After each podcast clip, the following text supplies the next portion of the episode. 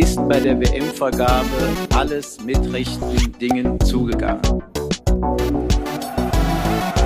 Dass ich als deutsche Sportlerin vor ein deutsches Gericht kam. Ich wollte nur fragen, wie viele Fehlentscheidungen eigentlich erlaubt sind, weil wenn es 15 sind, hast du noch eine frei.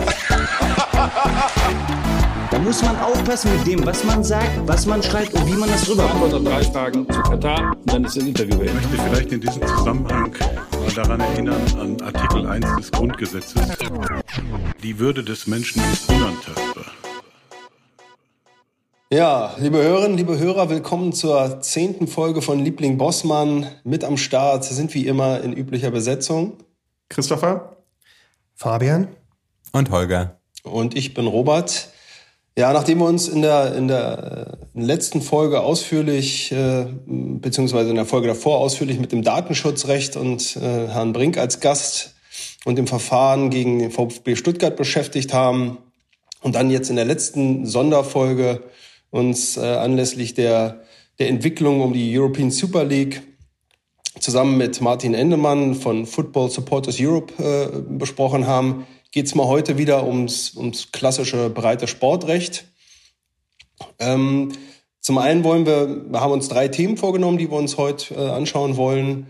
Zum einen wollen wir einen Blick werfen auf die Beendigung des Engagements der Online-Druckerei Flyer Alarm beim DFB aufgrund einer Zitat empfundenen systematischen Benachteiligung der Würzburger Kickers durch die Schiedsrichter. Dazu wird Holger uns ein bisschen was einleiten zum Sachverhalt erzählen und dann diskutieren wir darüber.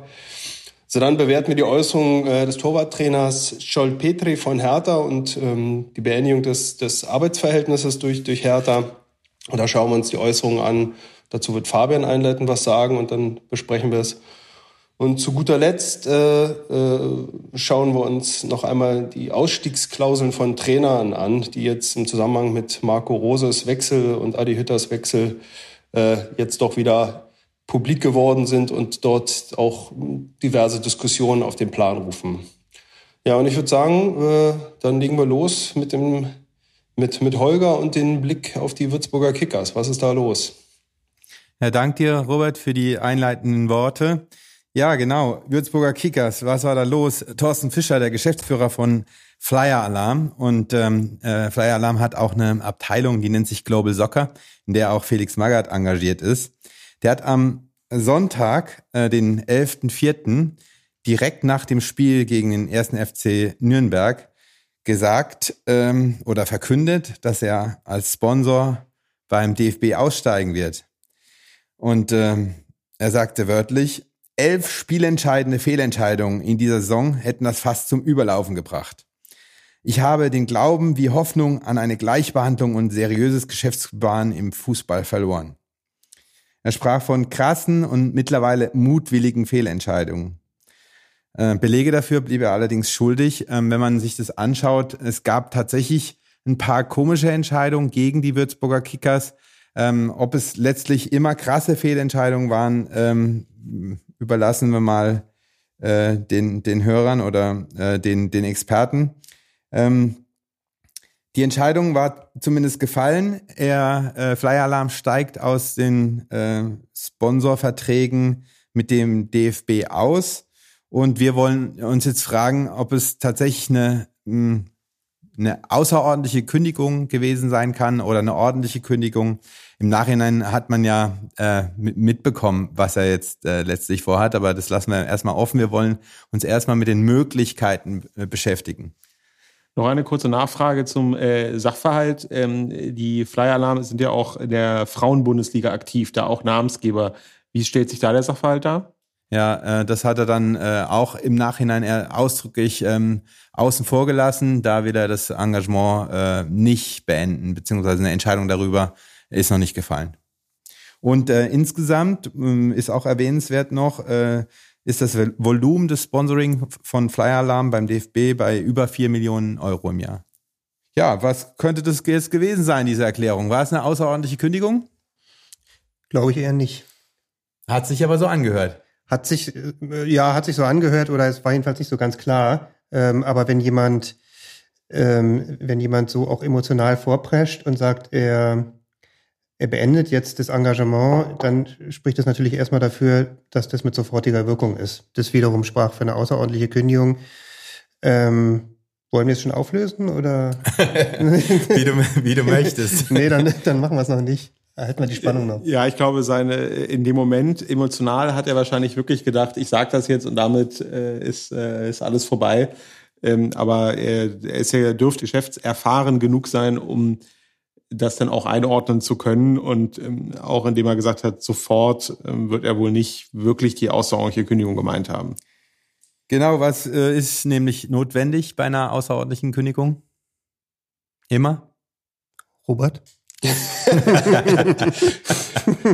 das, das, das gefällt dir, die Rolle, die Rolle des Oberlehrers, ne?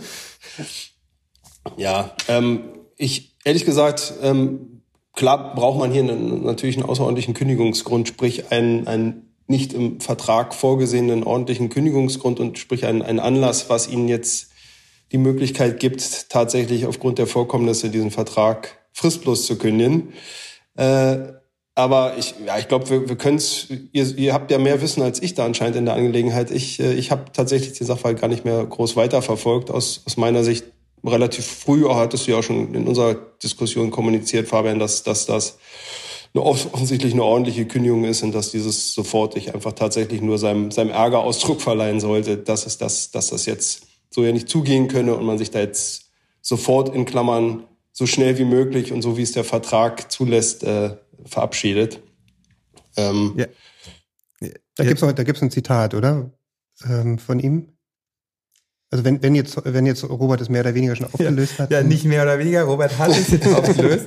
Und also die äh, vertraglichen Verpflichtungen werden selbstverständlich erfüllt äh, bis zum Ende der Vertragsdauer 2023. Ähm, und äh, also das heißt, äh, er je nachdem, wie der Vertrag ausgestaltet ist, ist es dann letztlich als ordentliche Kündigung zu werten, wenn es äh, tatsächlich ähm, so vorgesehen war, dass der DFB äh, eine eine einseitige Verlängerungsmöglichkeit hat. Ähm, aber meistens ist es doch so, dass bei Sponsoring-Verträgen, die für eine bestimmte Dauer geschlossen sind, ähm, und ähm, je nachdem, wenn es eine, eine Option drin, drin gibt, dann wird er die eben nicht ziehen und DFB hat jetzt auch keine Möglichkeit mehr. Also es war äh, eine ganz normale Vertragsbeendigung letztlich. Also im Prinzip äh, sagt er angesichts der, der, der Laufzeit, die, das, die der Vertrag noch hat, ähm, ihr habt mich jetzt so geärgert, DFB, mit euren, ähm, mit euren schrecklichen Schiedsrichterentscheidungen. Ich habe jetzt keinen Bock mehr. Also wir machen die ganze Sache hier noch zu Ende und dann trennen wir uns. Genau. Und äh, vielleicht noch ergänzend, äh, in Sponsoring-Verträgen ist es durchaus üblich, dass auch wichtige Gründe, die zur außerordentlichen Kündigung berechtigen, exemplarisch auch äh, ähm, äh, vorkommen oder aufgeführt werden. Und äh, dazu gehört gerade in, in, in, in Sport-Sponsoring-Verträgen mögliche Dopingverstöße beim E-Sports sind, äh, toxisches Verhalten von E-Sportlern, die dann äh, während äh, während des Streamings oder während des Wettbewerbs tatsächlich ähm, eine gewisse Grenze äh, überschreiten, dass man sagt, sie äußern sich rassistisch oder dergleichen. Äh, das wären ähm, Vorfälle, die eine Orden, äh, außerordentliche Kündigung rechtfertigen würden. Und äh, die lagen hier nicht vor. Ähm, man kann immer noch davon ausgehen, dass die Schiedsrichter beim DFB neutral sind und ähm, auch äh, jetzt keine ähm, keine vorsätzlichen Fehlentscheidungen zu Lasten eines äh, Vereins äh, entscheiden. Ja, in dem Zusammenhang nochmal eine kurze äh, sozusagen Einschub. Wir hatten das Thema in einer der ersten Folgen auch bei der Frage der Arbeitnehmerstellung und da ist es ja inzwischen ähm, entschieden, dass die Schiedsrichter des DFB eben keine Arbeitnehmer sein sollen. Ähm, und ähm, dadurch hat man auch nicht dieses unmittelbare Über-Unterordnungsverhältnis oder die Einflussnahmemöglichkeit, die man vielleicht, wenn es die geben würde, ähm, dann auch heranziehen könnte, um das anders zu argumentieren, als das, wie Holger es gerade dargestellt ist, wie es jetzt hier im vorliegenden Fall ist. Also sprich, es fehlt schon an der Zurechenbarkeit des Verhaltens der Schiedsrichter. Ich würde aber mal sagen, er hat schon ähm, ein ganz anderes massives Problem, denn ähm, er wird wohl kaum beweisen können, dass er von der Schiedsrichterseite bewusst benachteiligt worden ist geschweige denn, ähm, dass das vielleicht irgendwie noch von DFB-Seiten gesteuert wurde. Klar, das äh, prozessual darzulegen und zu beweisen, das wird ihm sowieso nicht gelingen, das, das sehe ich auch so. Ähm, noch, noch als kleine Ergänzung, weil wir bei der rechtlichen Ausgangslage äh, auch waren. Ähm, Holger hatte ja zu Recht gesagt, dass die Sponsoringverträge in der Regel befristet sind und ähm, bei den meisten befristeten Verträgen, nicht nur bei Arbeitsverträgen, sondern bei sonstigen auch, ähm, ist eine außerordentliche Kündigung eigentlich immer oder ist immer möglich, aber die ordentliche eigentlich nur, wenn das vereinbart ist. Ähm, insofern äh, wäre hier auch die Frage, ist das jetzt wirklich eine ordentliche Kündigung im Sinne der Ausübung eines vereinbarten Kündigungsrechts mit der Kündigungsfrist, die dann auch bis 2023 läuft? Oder ist das einfach die Erklärung gewesen, ich werde den befristeten Vertrag auf jeden Fall nicht verlängern? Mhm. Rechtlich wären das unterschiedliche Sachen. Tatsächlich führt es zum gleichen Ergebnis natürlich. Mhm. Und das wird wohl letzteres gewesen sein, ne? Ja, die, ich, ich meine, die, der Vorgang ist insofern ja äh, aus, aus, aus meiner Sicht aus zwei Gründen besonders, weil tatsächlich zum einen er hier vermeintlich in der Argumentation, in der Darstellung einen, einen so las es hier zuerst, einen außerordentlichen Kündigungsanführt, nämlich Grund anführt, nämlich die, die, die Schiedsrichterentscheidung, der ja per se jetzt immer schon problematisch ist. Weil wir natürlich ein, ein Druckmittel aufmacht, ein, als, als Geldgeber des DFBs jetzt quasi äh, äh, vermeintliche Fehlleistung verknüpft mit seinem Engagement und seiner Unterstützung des DFB und auch den monetären Interessen, die vielleicht auch beim, beim DFB an der, an der weiteren Sponsoring bestehen.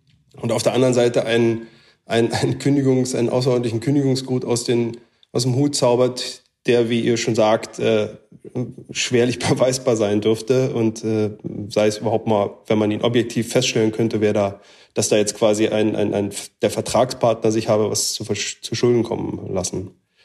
Ja, an der Stelle kommt noch äh, so ein Governance-Thema äh, zu, äh, zum Tragen und zwar äh, Transparency International. Ähm, äh, hatte ähm, in dem Zusammenhang nochmal gefordert, dass es ähm, doch bitte einen Verhaltenskodex für äh, Sponsoren äh, geben sollte in dem Zusammenhang, um Interessenskollisionen, vermeintliche Interessenskollisionen äh, zu vermeiden. Ähm, und zwar äh, könnte eine Interessenskollision hier darin bestehen, dass der, dass der Sponsor ähm, Flyer Alarm äh, auf der einen Seite als DFB-Sponsor auftritt und gleichzeitig äh, zumindest nicht unwesentlich an einem äh, äh, Fußballclub beteiligt ist. Ja, und um das zu vermeiden, fordert äh, Transparency eben diesen, äh, diesen Verhaltenskodex, den es meines Wissens aber schon jahrelang gibt bei den einschlägigen äh, Verbänden, Sponsoring-Verbänden wie äh, FASPRO und äh, FSA. Insofern, ähm, ja, also müsste man da nochmal äh, schauen, diese Verhaltenskodizes gibt es. Und äh, in dem Fall äh, würde ich auch nicht sagen, dass ein tatsächlicher Interessenskonflikt vorliegt, der, ähm, der dazu führt, dass man von vornherein auf ein, auf, auf entweder auf das Sponsoring oder auf die Beteiligung am Club verzichten müsste. Äh, es gibt mannigfaltige hm, Doppelsponsoring-Engagements im Fußball.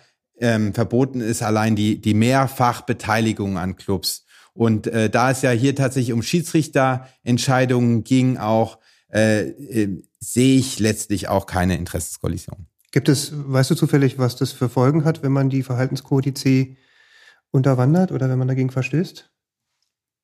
Ähm, oder ist einfach nur so eine Absichtserklärung? Genau, das ist, das ist ähm, Absichtserklärung und ähm, man kann natürlich dann immer darauf hinweisen, dass hier ein Verstoß gegen äh, den Kodex vorliegt und dann ist der äh, Betroffene immer ähm, unter Druck dann mhm. entsprechend. Und, ähm, und es soll halt der Anschein vermieden werden, als ob äh, Finanzmacht von Sponsoren Einfluss auf den sportlichen Wettbewerb haben können. Das steht eben dahinter. Wie man jetzt ja auch an dem Beispiel sieht, ne? Also den Einfluss wird er nicht ausüben können, aber so ein bisschen. Ja, in, insofern hat er sich da selbst ins Knie geschossen mit dieser Aussage oder äh, was, was will er dann damit, ähm, ja, es dürfte halt auch einfach die äh, Aussage eines äh, emotionalen Fußballfans gewesen sein an der Stelle, der ja. halt nun mal auch in verschiedenster Weise ähm, geschäftlich verbunden ist mit dem System Fußball. In der Tat. Ähm, und auch sonst in diesem Zusammenhang, wir, wir haben es, glaube ich, fast jede Folge, es gibt halt immer eine Macht des Faktischen. Es gibt einfach äh, Einflussnahmemöglichkeiten und faktische Verhältnisse, die auch durch Sponsoring geschaffen werden oder auch äh, durch sehr eingeübte ähm, ja, eingeübte Situation und Vertragsverhältnisse, die es gibt. Ich meine, ähm, als äh, Daimler als Hauptsponsor äh, von VW abgelöst worden ist für die Nationalmannschaft, äh, gab es auch einen riesen Aufschrei, wie man das dann, also so habe ich es zumindest wahrgenommen, wie man das dann machen könnte. Das war doch schon immer so, dass der Stern auf der Brust war.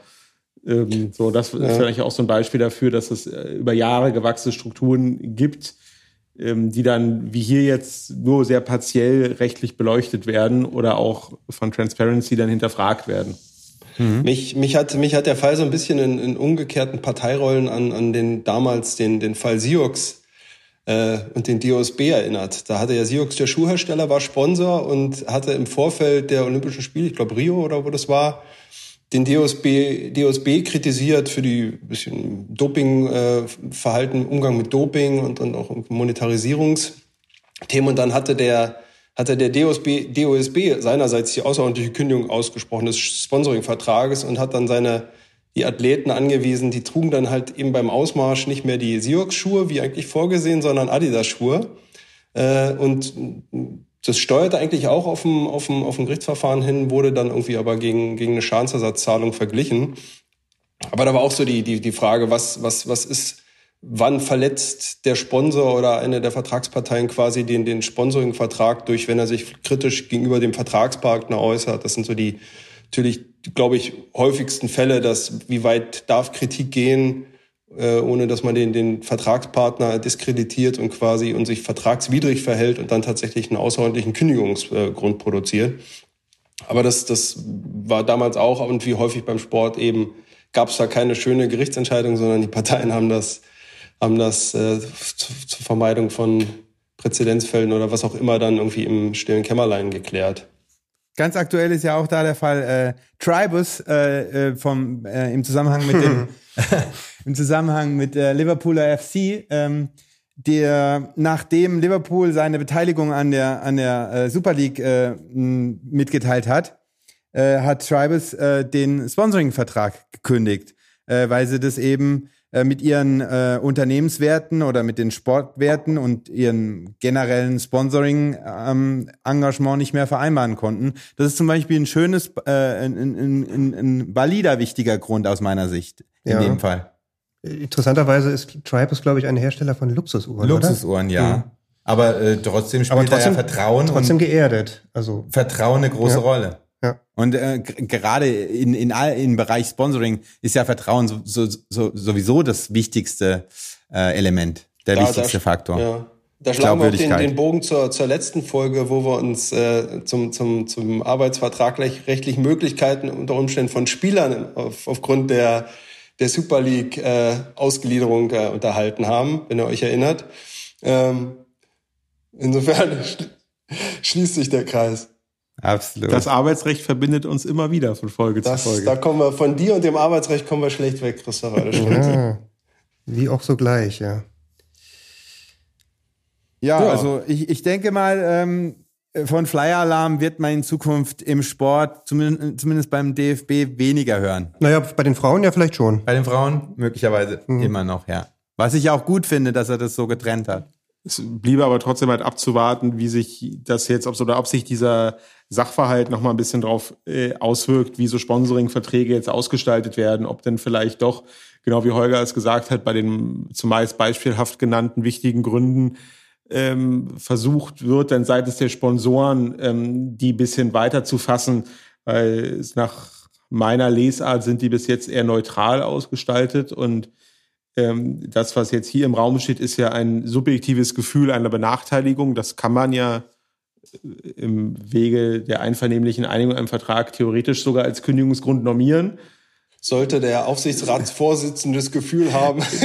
ja, also denkbar, denkbar wäre es, sage ich ja nur. Insofern, ich glaube auch nicht, dass das passieren wird, aber es, äh, ich denke trotzdem, dass sich so die klassischen ähm, Vertragsmuster vielleicht ähm, jetzt etwas ändern werden. Ja, der Ansatz ist auf jeden Fall richtig. Ja, es ist nur, ein, also äh, an dem Beispiel wird, wird das, das ist kein, kein passendes Beispiel wahrscheinlich. Nee, genau, den Fall wird man nicht man aufnehmen. regeln sollte. Äh, ich denke aber halt, dass dadurch, dass nochmal vielen bewusst geworden ist, was man alles Absolut. regeln kann oder vielleicht auch müsste und dass sich das eher auswirkt. Der konkrete Fall ist sozusagen mehr das, der, der Auslöser, aber wird nicht in irgendeiner Form äh, in Verträge gegossen werden. Ja. Ja. Was regelt man in klassischer Weise? Also als Regelbeispiele für einen außerordentlichen Kündigungsgrund. Ja, wir haben da ähm, vielleicht öffentliches Verhalten des, des Sponsors oder des, des Verbands, also des Gesponserten, ähm, gerade im Sportbereich, spielt, glaube ich, auch das Thema Sportbetrug eine große Rolle. Also wenn Sportler gesponsert werden, wenn die zu Dopingmitteln greifen, ist das ein außerordentlicher Kündigungsgrund, der meist in den Verträgen drin steht schon. Ähm, ja, wir kommen gleich ähm, beim Fall Scholl-Petri noch zu, äh, zu Umständen, wo sich jemand äußert in der Öffentlichkeit. Das kann natürlich auch ein Grund sein, einen Sponsoringvertrag zu beenden, ähm, wenn die Äußerung so eine Tragweite hat, dass sie quasi den, den, den Sponsor, äh, den Gesponserten mit reinzieht ähm, in die, oder die, auch den Sponsor, je nachdem, wer sich da äußert, ähm, in, in, in das Fahrwasser eines, eines Shitstorms oder einer Kritik. Ähm, und ähm, Konkurrenztätigkeit im weitesten Sinne. Also der bei dem Sponsoring von Einzelsportlern äh, kommt es ja häufig vor, die haben einen Vertrag mit Nike zum Beispiel und werden dann groß fotografiert in Adidas oder Puma oder Under Armour oder was auch immer. Ähm, das wären so Fälle, die es dann auch sein könnten. Ja, und, und natürlich Verletzung von, von Hauptleistungspflichten im Vertrag, die dann auf die Bezug genommen wird, die als besonders wichtig und elementar angesehen werden und dass die in jedem Fall dann zu einer außerordentlichen Kündigung berechtigen. Insofern haben die Kautelarjuristen da die Chance, sich umfangreich auszutoben. Ja, sehr schön. Dann denke ich, sind wir mit dem äh, Thema durch und dann kommen wir zu äh, einem sehr spannenden Thema hier aus der Hauptstadt. Richtig, es geht um Arbeitsrecht und ähm, den Fall Scholt-Petri. Wir erinnern uns, ähm, die ganzen Geschehnisse waren um Ostern herum. Scholt Petri ist Torwarttrainer oder war Torwarttrainer von Hertha BSC. Ähm, langjährig äh, dort beschäftigt mit einem kurzen äh, mit einer kurzen Zäsur, äh, wo er dann doch mal nicht beschäftigt war. Das war, glaube ich, in der in der Ära Klinsmann, ähm, wo er sich mal gegen, gegenüber dem Klinsmann-Sohn, der damals Torwart bei Hertha war, ähm, irgendwie kritisch geäußert hatte und dann war er nicht mehr Torwarttrainer. Als Klinsmann weg war, war er dann wieder Torwarttrainer. Ähm, Im aktuellen Fall äh, passierte Folgendes. Scholt Petri wurde interviewt und zwar von einer konservativen ungarischen Zeitung namens Magia Nemzet. Ähm, und äh, interviewt wurde er äh, ja natürlich deswegen, weil er ungarischer Landsmann ist und ähm, im Profifußball beschäftigt ist. Und da ging es um sportliche Themen. Aber irgendwann schwenkte dann die das Interview um ähm, zu allgemeinen äh, gesellschaftspolitischen, sozialpolitischen Themen. Äh, Anlass einer einer Frage, die dann äh, der Interviewer gestellt hat, war wiederum ein anderer ungarischer Landsname, nämlich Peter Gulacsi, der beim, ähm, S, äh, beim bei RB Leipzig im Tor steht und der Halle wiederum, Ost. und der wiederum ähm, was? Ja, schon gut. Sag's ruhig. Halle Ost. Halle Ost. Ähm, Torwart jedenfalls, ungarischer Nationaltorwart auch. Und der hatte in einem anderen Interview oder hatte, glaube ich, in einem Facebook-Eintrag ähm, eine ähm, ja, äh, ein, eine Gesetzgebung in Ungarn kritisiert, ähm, die homosexuellen Paaren die Adoption von Kindern verbot. Und da hat er sich ähm, dagegen ausgesprochen, das kritisiert. Und nun kam die Frage der, ähm, der Zeitschrift, der Zeitung, was er denn davon hielte, der Scholt Petri. Und da ähm, hat er sich in einer Weise geäußert, die ähm, zu Kritik in der Öffentlichkeit geführt hat. Ähm, wir kommen vielleicht gleich nochmal so ein bisschen zu den Details äh, der Antwort, die er dort gegeben hat. Jedenfalls hat man ihm vorgeworfen, ähm, er habe sich dort gegen Homosexuelle und ähm, andere andersgeschlechtliche geäußert. Ja, und zudem kam dann noch die Folgefrage, äh, was denn Petri so in, insgesamt von gesellschaftspolitischen Themen hi, hi, äh, halten würde, ob er denn eher konservativ sei und so weiter. Und da hat er dann irgendwie auch noch einen kleinen Rundumschlag gemacht und die äh, europäische Einwanderungspolitik kritisiert. Ähm, und das hat dann irgendwie das fast zum Überlaufen gebracht. Ähm, es kam, wie es kommen musste. Es gab einen Shitstorm. Es kam, kam äh, auf Hertha BSC ähm, dann viele Anfragen, wie man sich denn jetzt dazu verhalten würde. Hertha hat auch jetzt nicht so wahnsinnig lange gezögert und hat dann ähm, nach kurzer Überlegung Scholt Petri von seiner Tätigkeit freigestellt. Es gab eine kurze Pressemitteilung dazu, ähm, nicht so wahnsinnig aussagekräftig. Äh, den, der Akzent wurde vor allem dargesetzt, dass man gesagt hat, Hertha BSC äh, stünde aktiv für Werte wie Vielfalt und Toleranz ein. Das sei wichtig. Das habe man sich im Prinzip auch auf die Fahne geschrieben. Und ähm, das Interview von Scholt Petri, das könne man damit nicht vereinbaren. Punkt.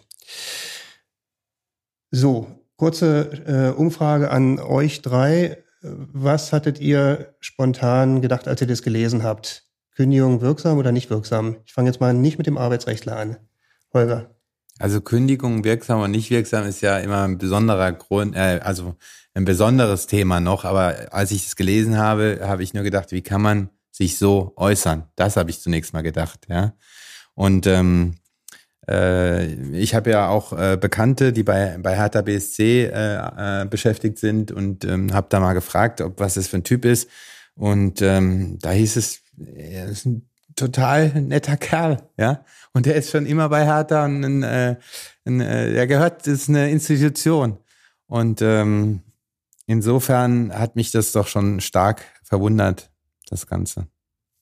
Robert, was hast du gedacht? Ja, ich, ich würde, bevor wir zum spannenden äh, formalen Arbeitsrecht mit, mit irgendwelchen Kündigungsmöglichkeiten, aber ich, ich fand auch schön den, den, den Euphemismus gerade, äh, Kritik an der europäischen Einwanderungspolitik. Er, hat, er hat da schon ein bisschen anders vom, vom Leder gezogen. Also klar, äh, fremd- und, und rassistische Äußerungen getätigt und sich eben nicht nur darin erschöpft, irgendwie zu sagen, wie er aus seiner Sicht meint, wie ein Fußballfan sich zum, zum politischen Geschehen äußern solle oder nicht. Also ich finde, aufgrund der Äußerung, die er getätigt hat, eine, eine Kündigung und eine Beendigung des Arbeitsverhältnisses dem Grunde nach durch Hertha völlig in Ordnung und auch angemessen.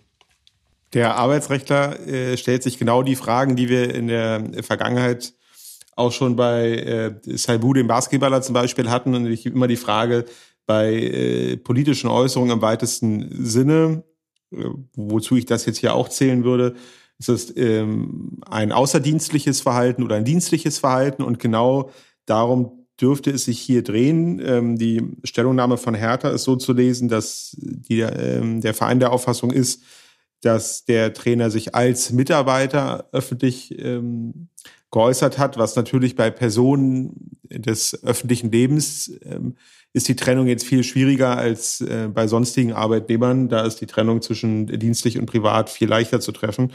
Und ähm, dann sind die Anforderungen an eine Kündigung auch geringer, als sie es wären bei einem echten außerdienstlichen Verhalten. Aber auch da kann ich halt kündigen, wenn es Verhaltensweisen gibt, die äh, entweder besonders schlimm sind oder strafrechtlich relevant sind oder besonders die Interessen verletzen und da dann die Interessenabwägung das ergibt. Insofern ähm, das wäre so die rechtliche Einkleidung. Hätte, wie ist, ja, hätte dem nicht eine Abmahnung vorausgehen müssen? Normalerweise hat man ja im Bereich der außerordentlichen Kündigung als, als Grundregel erstmal, ist es ein abmahnwürdiges Verhalten und als Regel dann auch tatsächlich die Abmahnung muss ausgesprochen werden. Genau, eigentlich, du hast, brauchst äh, die Abmahnung eigentlich vorher, auch vor einer ordentlichen Kündigung und grundsätzlich auch vor einer außerordentlichen, weil die Abmahnung immer das mildere Mittel ist. Die Kündigung ist immer die, das Ultima Ratio.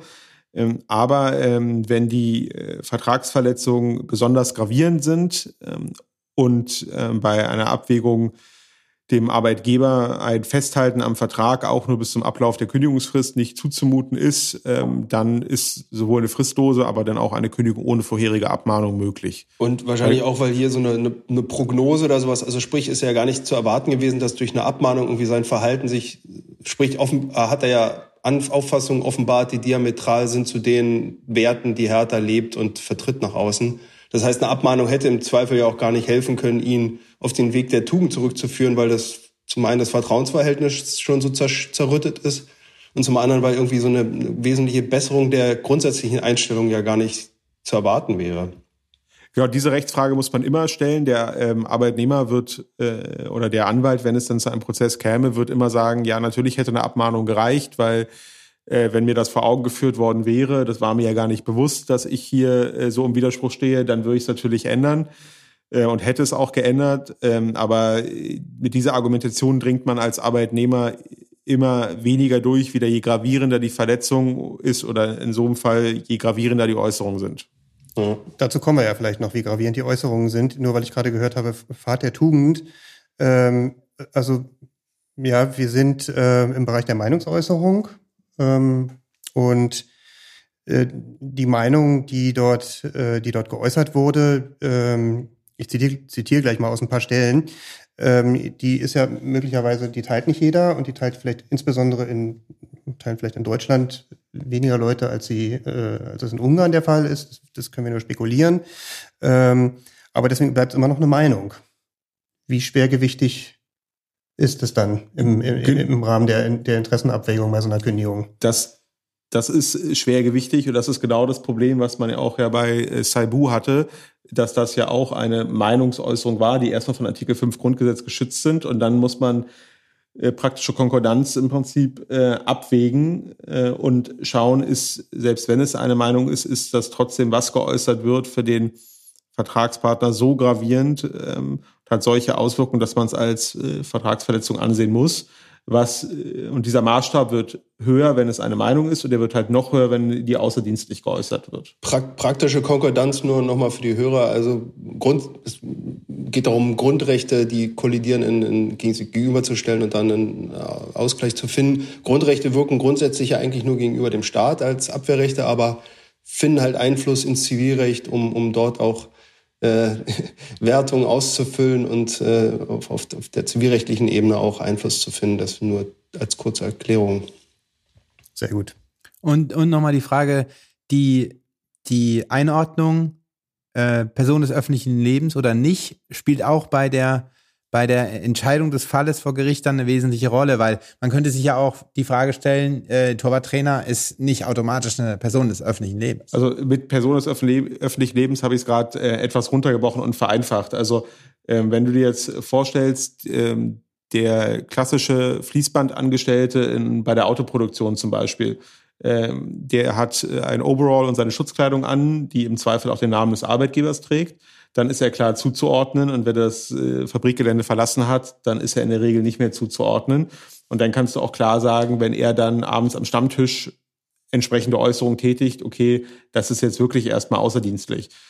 Bei Personen, die erstmal in der Öffentlichkeit stehen, werden die einfach automatisch sehr viel stärker und in der Regel immer mit dem Arbeitgeber verknüpft. Das ist ein Punkt. Und das war hier, glaube ich, nicht so. Ähm, wenn ich dann zum Beispiel auch noch den Trainingsanzug trage oder halt sozusagen in die Dienstkleidung, was ja im Sportbereich einfach oft der Fall ist, dann habe ich natürlich einen direkteren Connex, als ich sonst habe. Das war das, was ich damit meinte. Mhm.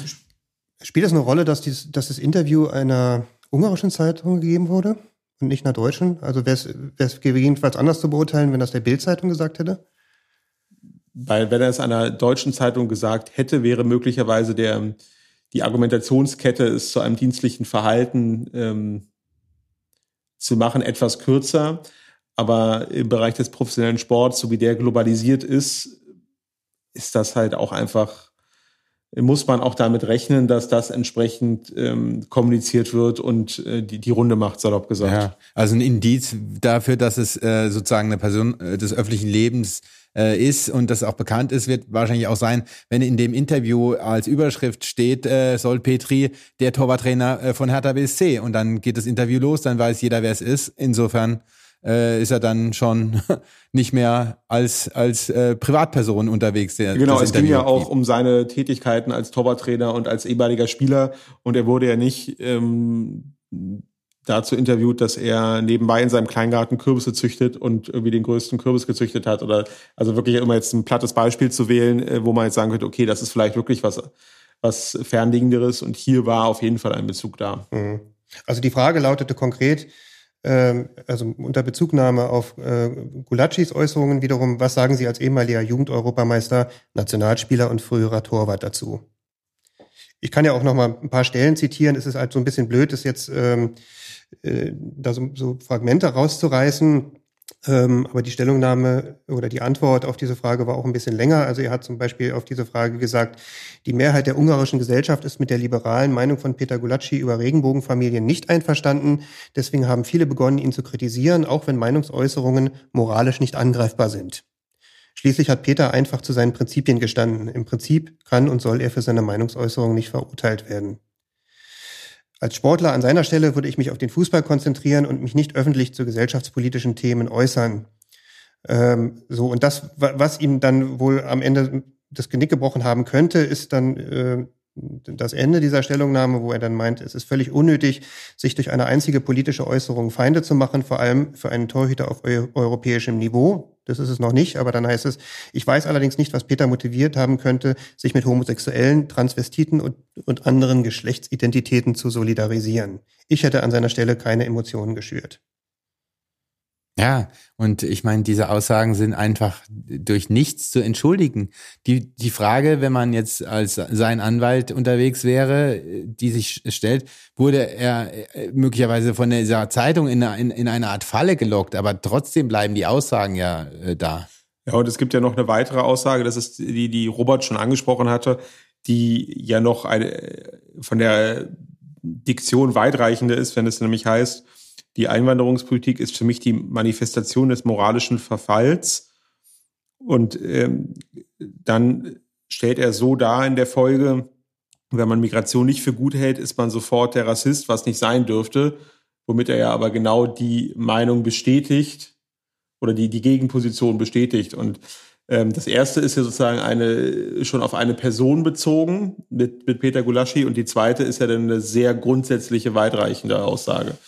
Und da muss man sich schon fragen, wie kann man das so sagen? Er geht offenbar davon aus, dass es gute und schlechte Migration gibt. Das ist halt äh, ein Okay, ist aber gut. Ähm, trotzdem nochmal, es ist schon einfach eine Meinung. Ne? Ähm, und mag sein, dass er sich da nicht besonders glücklich ausgedrückt hat. Ähm, vielleicht, vielleicht kommt sogar noch hinzu, dass er ähm, nicht damit gerechnet hat, dass das Interview dann auch nach Deutschland überschwappt oder dass es da, dass man da Kenntnis davon nimmt. Ähm, aber ähm, also Schmähkritik steckt da jetzt nicht drin.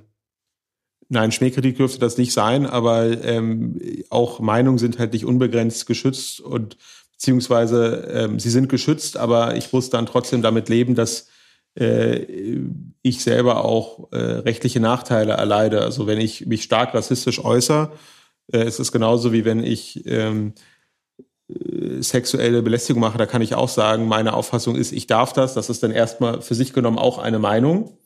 Ähm, aber auch das würde ja arbeitsrechtliche Sanktionen nach sich ziehen jeweils. Insofern ähm, ist das hier in Fällen dieser Art, wie auch bei Sabu, der, der Argumentationsaufwand und der, die Abwägung als solche ist natürlich etwas umfangreicher als in anderen Fällen bei irgendwie der klassischen äh, Straftat zulasten des Arbeitgebers, wo irgendwas geklaut wird aus der Kasse oder so.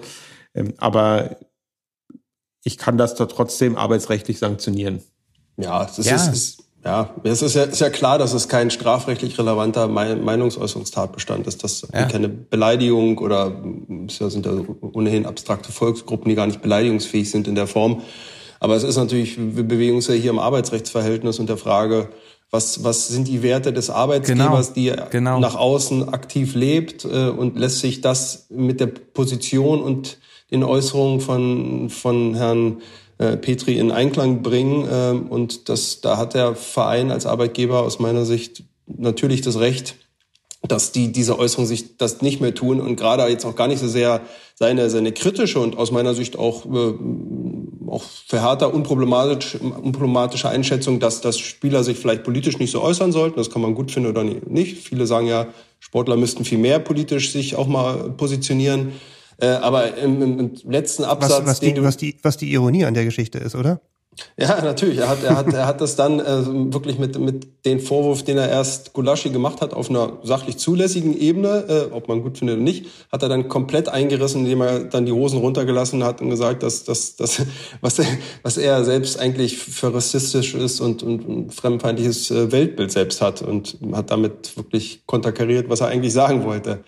Insofern ist das, äh, ist, ist das, ist das ja, völlig, völlig nachvollziehbar. Und, und Hertha hat ja auch gesagt, Charta der Vielfalt unterzeichnet äh, aktiv gelebte Integration von, von allen Menschen. Und dann ist es eben kein, kein äh, Lippenbekenntnis, kein leeres, sondern dann muss ein Arbeitgeber und ein Verein auch diesen Werten folgen, äh, Taten folgen lassen. Und dazu gehört eben auch, wenn jemand sich so exponi in so exponierter Position äußert, dass er dann, dass er auch das Arbeitsverhältnis beendet werden kann. Also und man muss muss zumindest aus dem Statement von Hertha ja auch schließen, dass die äh, das intensiv aufgearbeitet haben. Die werden mit Sicherheit äh, nicht nicht nur den ähm, äh, Scholl-Petri, sondern auch anderweitig äh, Anhörungen vorgenommen haben und das abgewogen haben. Und es wurde ja dann auch von einer Freistellung ähm, gesprochen.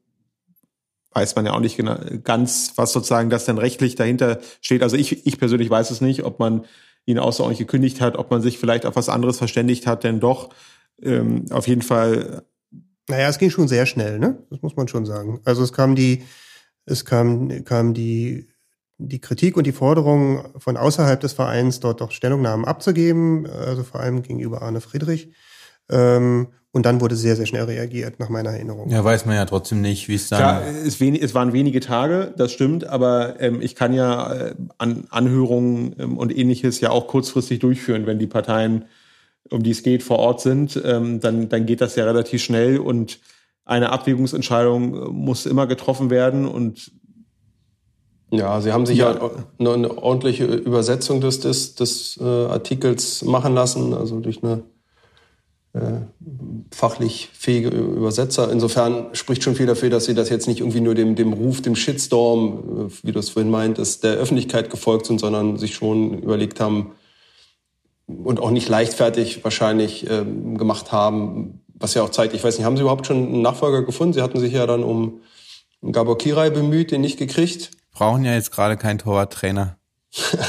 brauchen, brauchen sie gerade nicht, aber wird wieder kommen. Also insofern äh, glaube ich, glaube ich, dass die Verantwortlichen sich jetzt nicht unbedingt leicht gemacht haben, da jetzt so einen, so einen, auch einen renommierten und erfolgreichen äh, Torwarttrainer vor die Tür zu setzen, nur auf, auf, auf ihn, dem Aufschrei der Bevölkerung hin. Also das, das ich glaube schon, dass... Ich glaube, so renommiert war er jetzt nicht, aber ja. Na doch, ja. es ist, ja, sie haben schon, äh, ich glaube, ihm wird schon angerechnet, dass, dass er da auch Ruhe reingebracht hat ins, ins, ins Torwartspiel und äh, den Torwart auch gut äh, entsprechend weiterentwickelt. Also ich glaube, das, das Standing war schon nicht schlecht. Ich, ich finde der äh, es rechtspolitisch interessant, was sich aus dem ähm, Fall entwickelt oder ob sich äh, etwas daraus entwickelt, weil wir kennen ja, das Thema hatten wir auch schon mal im Arbeitsrecht, die Druckkündigung. Das heißt, äh, wenn äh, zum Beispiel, das war das einfachste Beispiel, ich habe eine ähm, ärztliche Abteilung im Krankenhaus äh, ein Chefarzt, zwei Oberärzte und vier Assistenten und äh, die sechs Nicht-Chefärzte, sondern die sechs anderen Ärzte gehen geschlossen zum Geschäftsführer und sagen, ich kündige, wenn der Chefarzt nicht geht. Das ist so ein klassischer Fall, wo man über eine Druckkündigung nachdenken kann. Im Sport wird das immer mal wieder äh, diskutiert, ob das auch geht. Meistens wurde es bei Trainern diskutiert, wenn große Fangruppierungen sagen, hier der Trainer muss weg. Ähm, und die Frage jetzt, die sich mir hier gestellt hat, ist jetzt, ähm, hier hat die Öffentlichkeit äh, ja einen enormen Aufschrei gegeben. Ähm, der Verein hat reagiert, mit Sicherheit nicht nur wegen der Öffentlichkeit, aber vielleicht auch wegen der Öffentlichkeit. Und ob man dann in diesem Bereich wäre oder nicht, ich persönlich meine nicht, sondern dass es noch anders gelagert ist. Aber diese Diskussion könnte jetzt halt wieder an Fahrt gewinnen, sofern so ein Fall dann gerichtlich entschieden werden würde, was ja wahrscheinlich nicht passiert. Hm. Ja, also ich, ähm, er, Salt Petty hätte es ja auch äh, wissen müssen, dass solche Aussagen nicht im Einklang mit den Werten von Hertha stehen. Und ähm, ähm, er hat sich ja dann auch äh, nachträglich nochmal erklärt und hat sich entschuldigt, dass es ihm leid tut. Und ich bin mir relativ sicher, dass er aber auch verstanden hat, dass Hertha den Schritt gehen musste. Insofern kann ich mir gar nicht vorstellen, dass es hier zu einer gerichtlichen Konfrontation kommen wird. Also ob Sol Petri äh, sich überhaupt äh, gegen eine äh, Kündigung des Clubs zu Wehr setzen würde in dem Fall. Aber das ist natürlich Spekulation. Mhm. Genau, das, das weiß man nicht. Ich würde es auch eher nicht vermuten. Aber vielleicht werden wir noch eines Besseren belehrt. Ja, aber nochmal kurz zur Situation von Hertha. Habt ihr gesehen, äh, wie, wie jetzt Hertha ähm, spielen muss im Mai nach der Quarantäne? Ja. 17 Tage, sechs Spiele. Das äh, wird verdammt schwer. Ist halt fast ein Rhythmus, wie es in vielen anderen Sportarten äh, Usus ist. Ja, mit dem Unterschied, dass es nur Hertha betrifft. Das ist der große Unterschied und das ist das Bittere. Wenn es alle Clubs gleichermaßen betrifft, dann habe ich damit keinen, ja. keinen Komplett, komplett, komplett aus der wettkampffreien Zeit hinaus. Ja. Ne? Also genau, aber das, das ist ja die Grundsatzfrage, die man sich bei dem gesamten Spielbetrieb äh, schon immer stellen musste. Äh, man hätte ja auch sagen können, das wäre ja sportrechtlich wohl auch zulässig gewesen, sagen, okay, ihr könnt nicht antreten, ihr habt nicht genug Spieler, ihr seid halt in der Quarantäne, salopp gesagt, euer Problem, dann wird das Spiel als verloren gewertet. Wie es in Italien war. Wie es in Italien, genau. Wie es in Italien war. Ähm, bei Juve war das, glaube ich, ne? Äh, in Italien. Ja. Ähm, und das wurde ja nicht gemacht. Insofern, da hat Hertha ja für sich genommen in dem Moment einen Vorteil. Genau, es gab es ja, äh, Holstein Kiel hatte das ja, glaube ich, auch. Ähm, insofern, äh, aber der Nachteil kommt dann danach und natürlich ist dann die Belastung spielen, das ist, ist kein gleicher Wettbewerb an der Stelle. Das ist auf jeden Fall so. Ich glaube, dass auch halt es sind viele unglückliche Umstände zusammengekommen. Unter anderem auch die bevorstehende Europameisterschaft, die dann natürlich dann diesen ganzen Terminplan so ein bisschen eingeengt hat. Sonst hätte man gegebenenfalls die ähm, die Spiele vielleicht noch ein bisschen hinten rausschieben können. Ja, aber die Verantwortlichen von Hertha haben ja sofort gesagt, wir nehmen die Herausforderung an.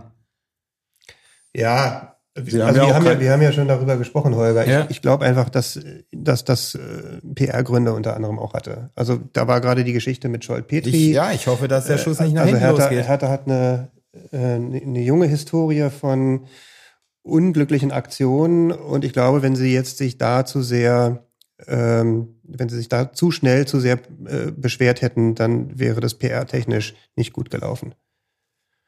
Naja, ich glaube, auch selbst der Unioner Holger äh, wünscht, wünscht Hertha irgendwie einen, einen fairen, fairen Kampf gegen den Abstieg. So sieht's dass, aus, sage ich dass, ja, ja, genau. Dass, dass, dass diese Umstände jetzt nicht dazu führen, dass, dass, äh, dass uns in Zukunft irgendwie Stadtderbys entgehen, ja. weil das wäre schon schade.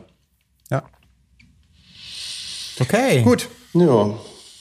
Who's next? Dann kommen wir jetzt äh, zum letzten Thema der Folge. Ähm, auch nochmal äh, sehr spannend und vor allem auch äh, in verschiedener Hinsicht äh, rechtlich äh, sehr aktuell.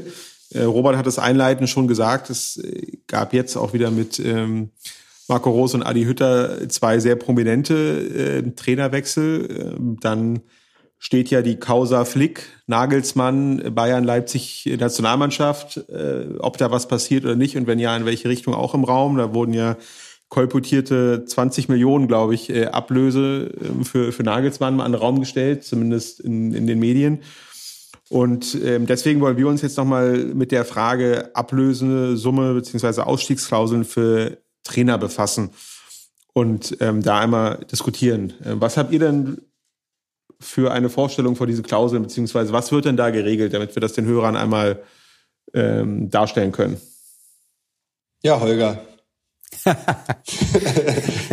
ja, danke euch. Na, in, in, in Trainerverträgen ebenso wie in, in Spielerverträgen gibt es die Möglichkeit, eben äh, eine Klausel äh, aufzunehmen, ähm, die regelt, in welchen Fällen, zu welchen Konditionen der äh, Arbeitnehmer aus seinem Arbeitsvertrag ähm, ausscheiden kann. Genau, weil der Grundsatz ist, äh, ich habe den befristeten Vertrag, unter der Zeit bin ich gebunden. Im Sport ist der in der Regel nicht ordentlich kündbar innerhalb der befristeten Zeit.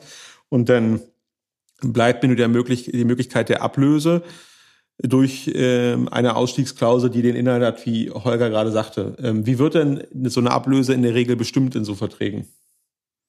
Man guckt die, die Ablöseforderung steht im Vertrag drin. Genau, aber wie, wie lege ich die fest? Man guckt sich die Vertragslaufzeit an und den Marktwert des Spielers oder des Trainers und daraus wird und, und, die, und den Restwert und dann äh, ermittelt sich daraus dann die, die Transfersumme beziehungsweise äh, dann die Ausstiegs, äh, äh, die, die Summe in der Ausstiegsklausel äh, zu der dann der äh, Arbeitnehmer gehen kann. Wobei die Ausstiegsklausel, da hat man natürlich äh, viel mehr Verhandlungsmöglichkeiten als jetzt, ähm, also als Arbeitnehmer, äh, als jetzt, ähm, wenn, wenn ein anderer Club tatsächlich äh, an einem Trainer interessiert ist, der noch einen laufenden Vertrag hat. Da bestimmt natürlich der, ähm, der abgebende Club dann, äh, wie, die, wie hoch die Summe dann sein wird. Klassischerweise werden so eine Ausstiegsklauseln auch nicht gleich ab dem ersten Vertragsjahr äh, wirksam, sondern ähm, ja, wie ich glaube, wie bei Erling Haaland ist es jetzt nach dem zweiten Vertragsjahr, wo die überhaupt erst greift. Ähm, also sie wird ab Ende der Saison greifen. Und ich glaube, bei Marco Rose war es auch so, ähm, dass die, dass die erst ab dem Ende der zweiten Saison gegriffen hat. Ist ja auch logisch, weil ähm, also so im Wagen, äh, im Ungewissen möchte jetzt ein Club auch nicht bleiben, dass er damit rechnen muss, dass er einen Trainer verpflichtet hat oder einen Spieler und der ist irgendwie nach einem halben Jahr schon wieder weg. Auf der anderen Seite bringt es auch nichts, die Ausstiegsklausel bis zum Vertragsende durchlaufen zu lassen, weil irgendwann ist er dann sowieso ablösefrei und kann gehen. Genau, also äh, wir haben dieses Konstrukt, äh, wie Holger schon sagte, äh, bei Spielern schon seit vielen, vielen Jahren.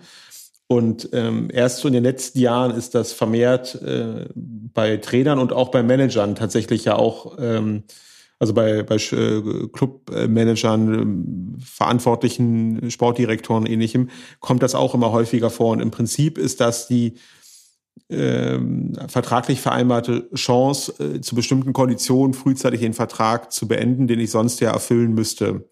Und äh, wie äh, auch schon gesagt wurde, die Ablösesumme bestimmt sich dann aus, zum Beispiel aus der Vertragslaufzeit, äh, dann dem, was an Gehalt noch gezahlt werden müsste. Dann gibt's natürlich immer Ausschlag für Marktwerte, Ausschläge für Handgelder, die fließen an Berater, weil viele Trainer ja heutzutage auch Berater haben.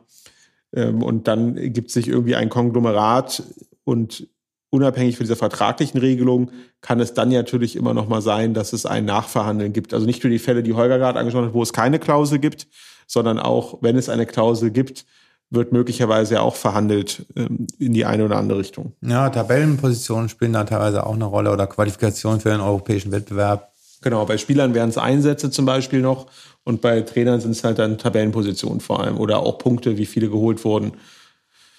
Und ähm, ein Thema, was ich in dem Zusammenhang mit, mit euch noch diskutieren wollen würde, ist, unabhängig von der rechtlichen Gestaltungsmöglichkeit, die, die gibt es und das kann man dann auch ausüben.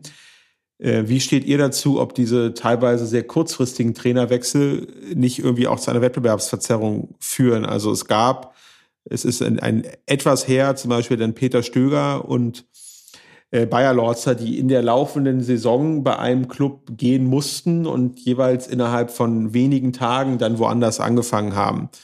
Seht ihr da zum einen rechtlich, aber auch ähm, jetzt rein aus Sicht eines Sportfans Schwierigkeiten? Aber, aber gehen mussten jetzt. Also die, die, die wurden aber entlassen. Ja. Also, genau, genau, die wurden entlassen. Keine genau, deswegen ich, äh, aber es führt auch ähm, zu Trainerwechseln und die Ausstiegsklauseln, die führen natürlich zu Trainerwechseln erst nach der Saison, nicht in der Saison. Mhm. Aber äh, in dem Zusammenhang hat sich mir diese Frage trotzdem gestellt. Also die, die, die, die Frage stellte sich ja zunächst gleich bei Marco Rose, ähm, der äh, der Fall, der mich auch sehr betroffen gemacht hat, aus naheliegenden Gründen. Ähm, und, ähm, und vor allem stellte sie die sich deshalb, weil sich leider äh, in Verbindung mit der Verkündung dieser Ausstiegsklausel und des Wechsels von Marco Rose zum BVB ähm, sofortiger sportlicher Misserfolg bei der Borussia eingestellt hat. Ähm, hinzu kam, glaube ich, noch, dass unmittelbar nach dem der Bekanntgabe des Wechsels, wie übrigens interessanterweise auch im Fall Hütter, ähm, genau die beiden Vereine gegeneinander gespielt haben, also der ab, abgebende und der aufnehmende Verein.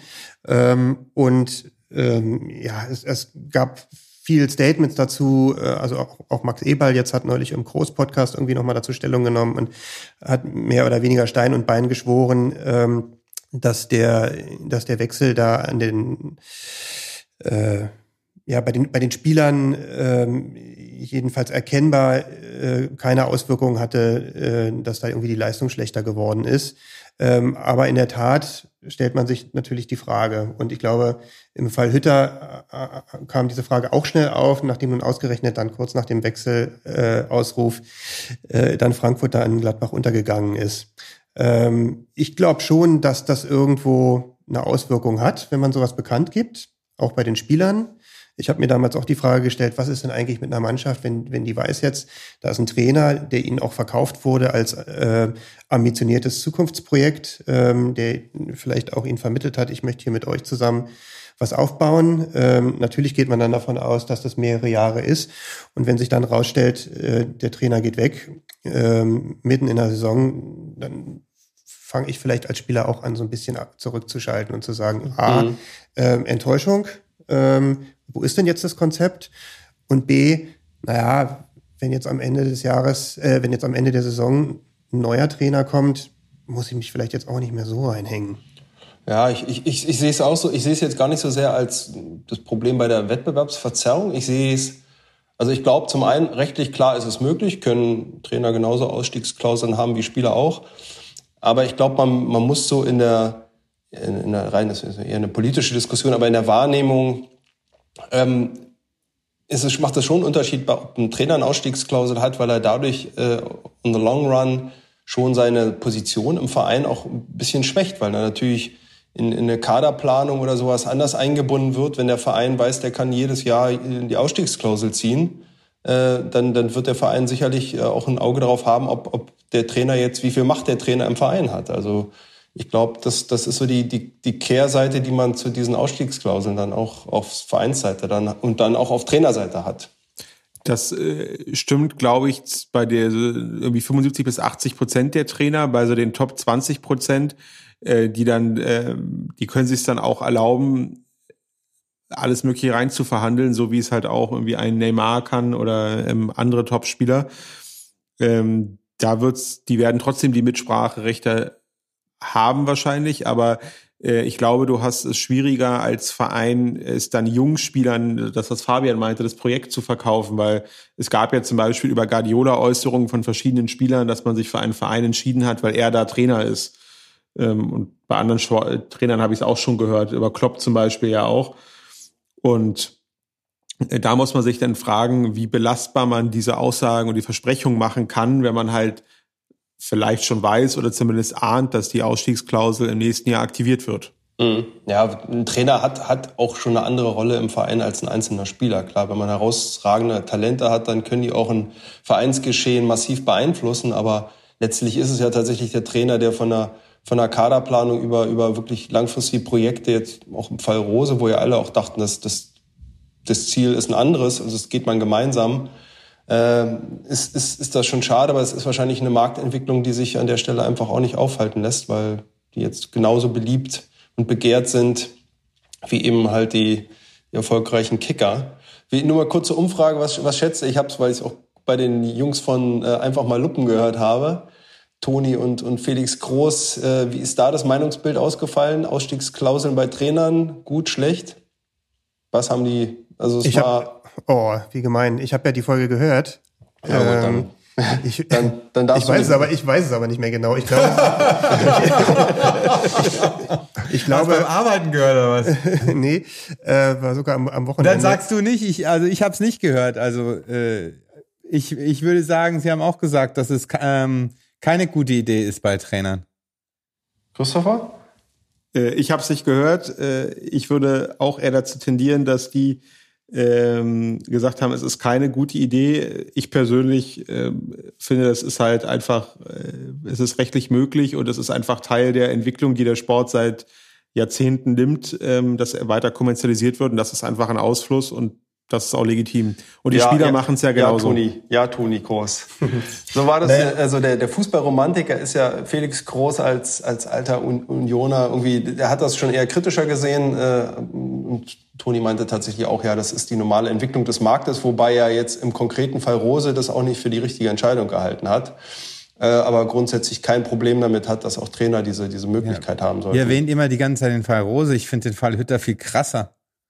Ja, und, und ähm, also Baumgart hat im, im Sportstudio das ja auch ähm, ähnlich gesagt. Also warum sollen Trainer keine Ausstiegsklausel haben? Das ist da äh, bei, bei, bei Trainern sei es genauso legitim wie bei Spielern. Und, und rein rechtlich hat er damit natürlich, äh, ist, da bin ich voll bei ihm. Aber ähm, also warum macht man es nicht wie, wie Armin Fee, äh, Fee? Der hat ja in irgendeiner, ich glaube im, im, im, im Doppelpass, genau, ähm, gesagt, dass er immer äh, nur einjährige Engagements angenommen hätte, weil er immer vor der Saison wissen wollte, mit wem er zusammenarbeitet und wenn äh, zusammenarbeitet und wenn sich da was ändert, dann kann er darauf reagieren. Und das finde ich äh, schon ziemlich smart. Aber es ist halt auch äh, irgendwie unrealistisch, dass sich jeder Trainer äh, das eben äh, ja so so herausnimmt, ja. Ja, und das muss man sich halt auch wirtschaftlich leisten. Genau, können. genau. Das ich, ja. ähm, also ich weiß nicht, ob er es von Anfang an gemacht hat. In seiner Hochzeit hat er es so gemacht. Aber ähm, du musst ja auch als Trainer damit rechnen, dass du nicht immer eine adäquate Anschlussbeschäftigung findest. Und dann hast du natürlich einen Vorteil, wenn du noch eine gewisse Zeit ähm, Geld kriegst. Also ich meine, Schalke hatte ja, glaube ich, jetzt zeitweise vier oder fünf Trainer auf der Payroll. Äh, Bayern hatte ja zum Beispiel Van Gaal auch noch drei Jahre oder so lang, ähm, genau weiß ich es nicht mehr, aber ich glaube, es waren drei Jahre noch bezahlt.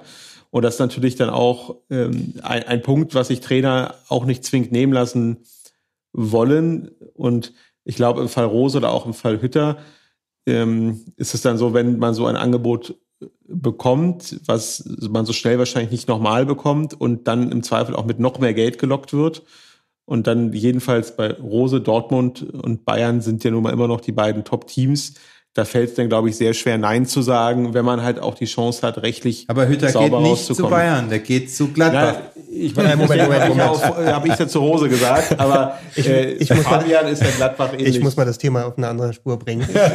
ich wollte noch mal sagen, ähm, das mit dem Einjahresvertrag Armin Fee, ich finde es gar nicht so doof. Also wenn man ähm, ein gestandener Trainer ist und äh, im Prinzip äh, doch von, von sich äh, erwarten kann, was man so für Leistungen bringt über eine Saison, ähm, ähm, und da irgendwie nicht nach drei Monaten schon rausgeschmissen wird, ähm, dann ist es eigentlich ganz schlau, weil du hast ja dann, du kannst ja dann nach der Saison ähm, so ein bisschen gucken, lief die gut? Dann kann ich ja auch sagen, ich gehe jetzt woanders hin. Ähm, oder, oder lief die gut und die nächste kann ich eigentlich, äh, die, oder die lief so gut, dass ich es in der nächsten nicht mehr toppen kann. Ähm, dann werde ich mir vielleicht auch überlegen, was ich mache ähm, und, und da irgendwie den Absprung suchen. Aber äh, sprich, mhm. du kannst dir, ähm, also wenn du nicht völlig underperformst, kannst du dir deine Karriere damit eigentlich gar nicht so richtig versauen. Das Einzige, was du wirklich nicht hast, ist dann den den Anspruch auf Fortzahlung, ähm, wenn du gekündigt wirst. Eben, du hast selber. Also die wirtschaftliche, wirtschaftliche Absicherung. Genau, man hat als Trainer eigentlich dann nur einen Nachteil, weil es ist ja auch sonst so, also äh, bei Spielern, bei Messi gab es das jetzt, dass der gesagt hat, ich will wirklich gehen und er durfte nicht gehen. Ähm, aber wenn ein Trainer jetzt äh, aktiv sagt, ich möchte den Verein verlassen, habe ich zumindest der Presse noch nie entnommen, dass man sich nicht dann auf äh, wie eine Aufhebung verständigt hat. So wird es bei im Fall Flick jetzt ja äh, zu 99,9 Prozent auch sein. Und ähm, deswegen glaube ich, wenn du als Trainer wirklich gehen willst, wirst du im Zweifel auch rausgelassen. Aber wenn du den Einjahresvertrag machst, verschenkst du dir halt die äh, wirtschaftliche Verhandlungs Option oder die wirtschaftliche Absicherung im Hintergrund. Aus Vereinssicht, äh, als Arbeitgebervertreter sozusagen gedacht, sind die, wären Einjahresverträge natürlich von Vorteil. Ähm, auch ja, oder eben nicht. Ne? Also im Fall Rose, äh, ich glaube nicht, dass Max Eber das super fand. Das stimmt, aber äh, wenn man sich äh, den Schnitt der Verweildauer von Trainern anguckt, ähm, klar, es gibt Ausnahmen mit Sir Alex Ferguson oder äh, Scharf in Bremen. Ähm, das sind die beiden Einzelnen, die mir einfallen, die wirklich sehr lange ähm, jetzt in den Top-Ligen äh, Trainer waren, die durchschnittliche äh, stimmt, Streich, Streich ist auch lang jetzt bei, bei Freiburg, aber ist ja doch ähm, eher kürzer. Ja, aber man, man sorry Holger, aber man, man schafft sich natürlich auch eine, eine, eine künstliche Unruhe dann immer rein. Ich meine, Vertragsverhandlungen ist, ist immer, geht in der Mitte der Saison, geht's dann schon wieder los, man muss sich zusammensetzen, evaluieren, äh, hat keine Planungssicherheit äh, auf beiden Seiten. Also das hat auch eine Kehrseite. Also ich ha, weiß nicht, ob das aber ich glaube, das hat sich dadurch äh, schon ein bisschen ausgewirkt. Ähm, nach meiner Wahrnehmung werden die Befristungen für Trainerverträge auch etwas kürzer. Äh, also Spieler sind, wir ja meistens bei fünf Jahren, vier oder fünf Jahren immer noch. Äh, und bei Trainern nach meiner Wahrnehmung momentan eher im Bereich zwei bis drei Jahre. Also auch wenn ich jetzt das von Rose und Hütter so, äh, die Vertragsdetails, die ähm, öffentlich wurden, waren eigentlich einmal zwei und einmal drei Jahre. Und das ist ja so ein Mittelding, glaube ich. Man versucht da die Interessen, die wir gerade dargestellt haben, irgendwie zum äh, Ausgleich zu bringen, indem man halt einen Mittelweg wählt. Mhm. mhm. Also an der Stelle auch nochmal der, der Punkt, ähm, who's to blame? Ne? Es gehören ja immer zwei dazu, äh, um so einen Vertrag zu schließen. Und ähm, wenn, ein, wenn ein Manager eben da eine Ausstiegsklausel reinnimmt auf Bitten des Trainers, dann muss er eben einfach auch damit rechnen, dass die gezogen wird. So, was allerdings ähm, wiederum eine andere Frage ist, wie das, wie das bei den Fans ankommt. Ähm, also jetzt auch im, im, Fall Rose und Hütter in der kurzen Zeit hintereinander ist es natürlich irgendwie schon so, kann ich verstehen, dass da ein Fan sich viele Fragen stellt, wie wie und warum, also erstmal die Trainer motiviert sind, dann irgendwie zu gehen, ähm, also insbesondere vielleicht Hütter, weil ähm, die, die Leistungsunterschiede und die Leistungsprognose irgendwie bei Frankfurt und Gladbach jetzt nicht so auffallend sind wie vielleicht bei Gladbach und Dortmund. Ähm, und zum anderen äh, vielleicht auch zunächst erstmal keinen Einblick haben und dann auch nicht verstehen, warum ein Management mit dem Trainer dann so einen Vertrag macht. Also ich würde einen anderen Trainer finden, ohne Ausstiegsklausel. Ja, du würdest es gar nicht erst machen. Ja, genau, ich Ja, würde ja, es genau, nicht machen. genau. Ich, wenn ein Trainer sagt, ich möchte eine Ausstiegsklausel, würde ich immer versuchen, die rauszuverhandeln. Beziehungsweise, wenn er sich sich nicht darauf einlässt, einen anderen Trainer zu finden. Wobei das heutzutage ja ni- nicht so einfach ist. Ja, das genau, ist halt, diese das ist halt, Verhandlungsposition hat man als Verein äh, auf jeden Fall nicht in den meisten Fällen. wir haben jetzt halt diese, diese Trainerstars auch, ne? Also auch Dortmund hat, glaube ich, mal nach dem Dembele-Transfer gesagt, ähm, sie machen keine Ausstiegsklauseln mehr. Wobei ich glaube, Dembele hatte auch gar keine Der hat sich Ausstiegsklausel. ja aber, rausgestreikt. aber, aber da kam Habe ich einen jedenfalls- Aufsatz Da kam jedenfalls das Thema. Und jetzt für Haaland haben sie doch wieder eine. Und warum? Weil Haaland eben the one and only ist. Das Nonplusultra des. Und man hätte ihn sonst halt nicht bekommen. Genau. Der Raiola ist äh, als Verhandler hart genug. Ähm, Ja. Ja, aber nochmal zu der Ausgangsfrage äh, zum Abschluss. Also ähm, aus Verbandssicht sollte man meines Erachtens in die Statuten aufnehmen, dass ein Trainerwechsel im, in der laufenden Saison innerhalb einer Liga äh, nicht erlaubt ist. Das finde ich auf Ja, der jeden der Fall. findet ja auch nicht statt in der laufenden Saison. da, da nicht Also, über ach so, ach, jetzt- okay. Das war das, Mhm. das Parallelfall, Okay. den, Mhm. den ich angesprochen Genau, hatte. mit Bayern. Genau, ähm, also weil es ist ja für Spieler ist es ja so, es gibt die Transferperioden und damit ist gut und die werden in der laufenden Saison im Zweifel halt einfach nicht mehr eingesetzt. Untechnisch gesagt fliegen sie aus dem Kader. Ähm, aber sie können ja auch nicht äh, innerhalb der Saison wechseln. Und bei Trainern ist das anders und genau das wird äh, diskutiert. Ähm, und äh, in diesem Zuge stellen sich dann halt auch ähm, noch, noch weitere rechtliche Fragen, nämlich insbesondere äh, oder wirtschaftliche, nämlich bilanzielle Fragen. Wenn du diese ähm, unterjährigen Trainerwechsel hast, ähm, was macht das äh, mit Bilanzen? Muss ich da irgendwas einstellen?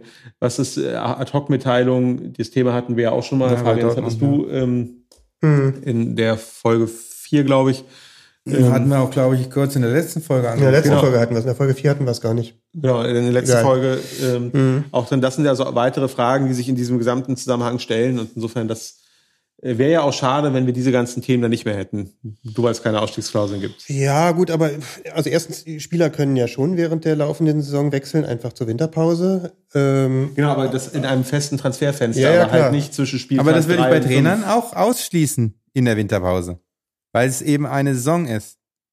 aber wa warum? Also, also in dem Fall. Weil also, die Trainer doch ähm, viel bestimmender sind für einen Club als ein Spieler. Also ich finde nicht, man kann die, ich finde, wenn, müsste man Trainer und Spieler gleich behandeln mit den Transferfenstern. Aber es wäre meine persönliche Meinung. Aber jetzt ist es ja so, äh, die Spieler dürfen nur in den Wechselperioden, also Winter, Sommer. Äh, Aber die Trainer können ja auch zwischen, äh, sitzen am Spieltag drei bei Köln und am Spieltag äh, vier bei Dortmund. aber wo, wo war denn das, wo, wo zwei Clubs mehr oder weniger gleichzeitig ihre Trainer rausgeschmissen haben und die dann. Das, das, das das, war waren das Bayer Beispiel. Lotzer und Stöger, das, was ich nee, das gesagt waren das habe. Bayer Lotzer und Stöger? Ähm, weil äh, beide waren nee, Stöger bei- war das nicht. Das Bayer Lotzer war es, aber nicht Stöger. Nee, äh, Bayer Lotzer ist bei Köln rausgeflogen und ging, ist zu Mainz gegangen und Stöger ist auch bei Köln rausgeflogen und zu Dortmund. Genau, es war nicht, äh, nicht in Okay. derselben Saison, das war damals unterschiedlich. Ich dachte, ich dachte, da, da aber es noch- war da letzte ein Saison war, ja dabei, genau, aber- genau. Mhm. Der Weinzierl oder wer es war. Nee, Weinzel war es auch nicht. Ähm, Baum. Baum. ja. Baum ist. Baum ist Aber wir hatten die Fälle schon ein paar Mal. Mhm. Nur, nur, nur, also diesen Fall, ich will jetzt auch nicht so drauf rumreiten, aber- also diesen Fall, der glaube ich in der letzten Saison war, da hatte ich so den Eindruck, da sind alle happy mit. Weil ich glaube, dann ging es auch sportlich bei allen Beteiligten bergauf. Also ja, habe jetzt vielleicht noch nicht so das Problembewusstsein da. Nee, aber der Gedanke ist ja, du hast ja einen unglaublichen Wissenstransfer über die Strukturen, den hast du immer bei Wechseln, hättest du auch in Wechselperioden, aber natürlich in einem viel kurzfristigen Zeitpunkt. Und wenn du jetzt das Extrembeispiel nimmst, Rose oder Hütter wären äh, nicht erst, dann hätte es sich verkündet und wären zum Saisonende gewechselt, sondern direkt vor dem Spiel. Also wären jeweils rausgeflogen und wären dann gewechselt. Das, das sind ja so, Okay, das, das sind jetzt hätte man jetzt, glaube ich, nicht gemacht, oder? Also Ich meine, die Ausstiegsklauseln gehen ja immer erst nach äh, einer Saison auch. Also Genau, die insofern- Ausstieg, deswegen meine ich ja, die, die Diskussion steht neben der Diskussion über Ausstiegsklausel. Ja. Auf jeden Mhm. Fall beides rechtlich spannend.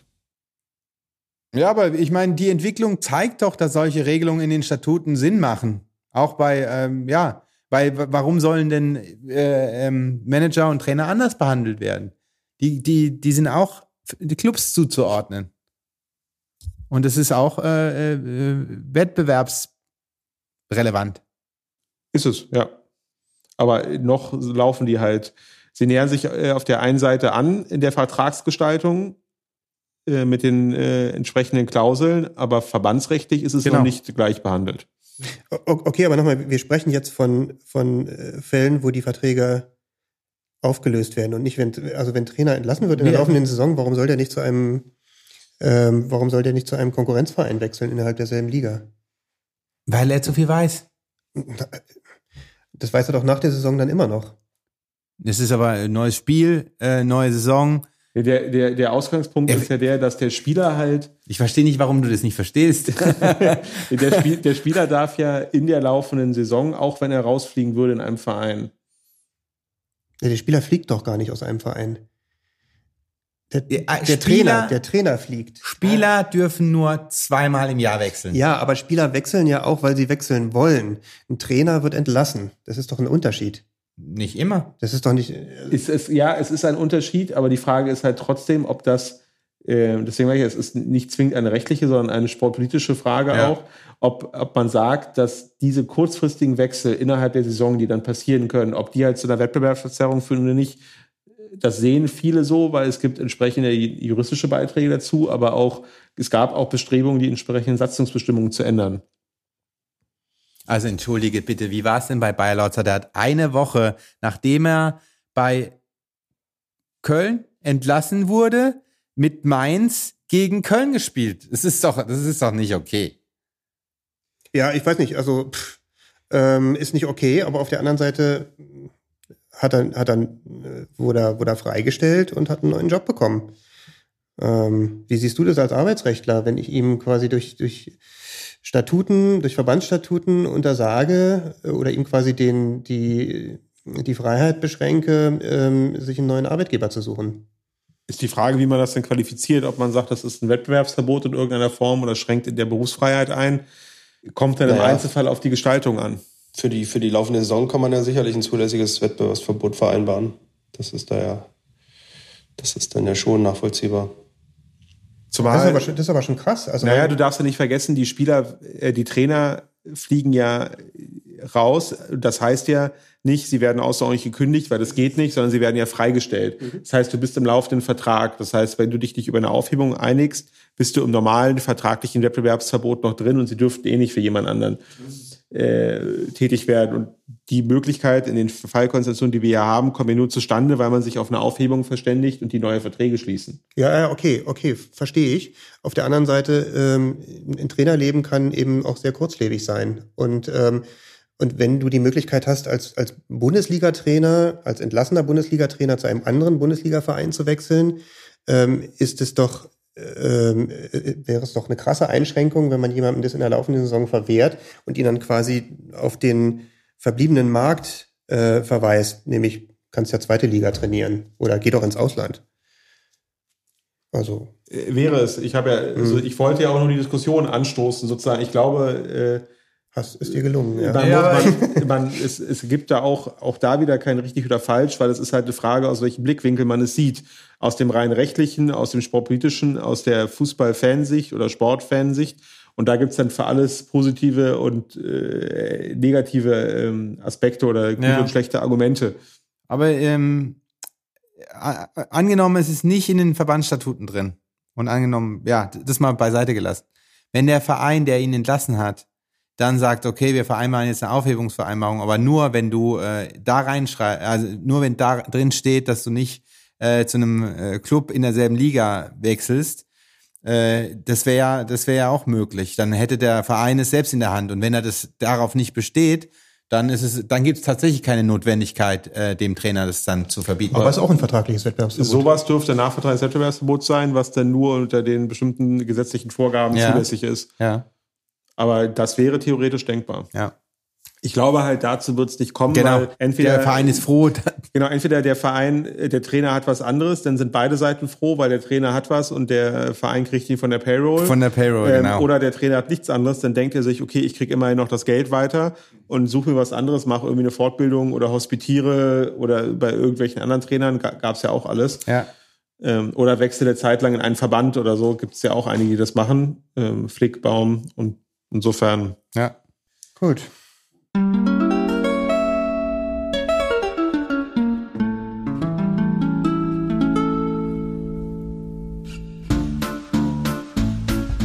Ja, das, das war der, der angekündigte Rundumschlag, ein Ritt durchs, durchs breite Sportrecht. Äh, ich hoffe, es hat euch gefallen und wir hören uns bald wieder. Holger, willst du noch Twitter-Handle wieder an den Mann bringen oder sind die in den Shownotes ausreichend positioniert? In den Shownotes findet ihr sowieso alles, äh, was in der Sendung vorkam, äh, alles Wichtige. Und Twitter-Handle ist natürlich liebling-bosmann. Und äh, die, äh, unsere persönlichen äh, Handles sind Robert Golz, Christopher, R.A. Winke, Fabian, F. Reinholz und ich bin der Ed Sportanwalt. Danke fürs Zuhören, bis zum nächsten Mal. Danke. Bis dann. Danke. Ciao. Ciao. Tschüss. Ciao, ciao. Ciao.